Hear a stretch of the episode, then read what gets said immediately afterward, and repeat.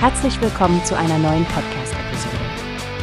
Diese Episode wird gesponsert durch Workbase, die Plattform für mehr Mitarbeiterproduktivität.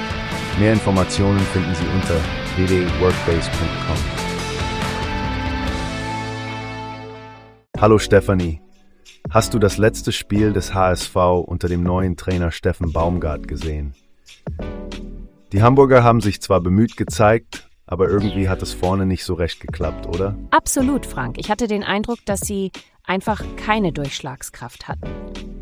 Die Defensive der Gäste stand ja auch echt lange Zeit bombenfest.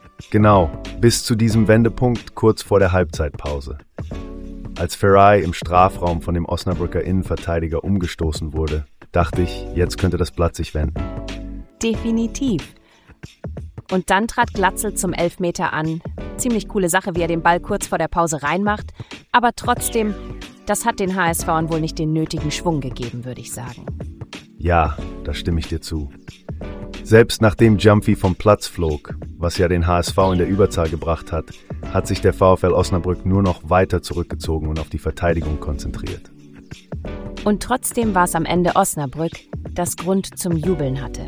Cuisance mit diesem Hammer von einem Elfmeter kurz vor Schluss unter die Latte, also wirklich ein erstklassiges Tor. Absolut. Das war wirklich ein Paukenschlag.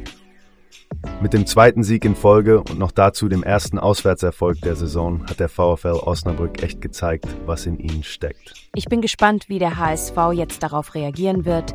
Die haben jetzt einiges zu besprechen.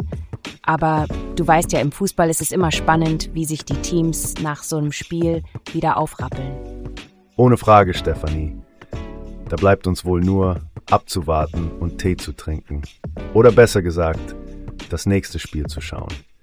Danke für das tolle Gespräch und bis zum nächsten Mal, wenn wir wieder die Spiele der Woche durchgehen. Genau so ist es, Frank. Spannende Zeiten. Tschüss und bis zum nächsten Spiel. Hast du gehört? Es gibt eine Plattform, die wir probieren sollen.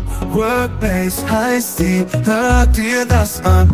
Mehr Produktivität für jeden Mann. Werbung dieser Podcast wird gesponsert von Workbase. Mehr Mitarbeiter, Produktivität, hört euch das an. Auf www.workbase.com findest du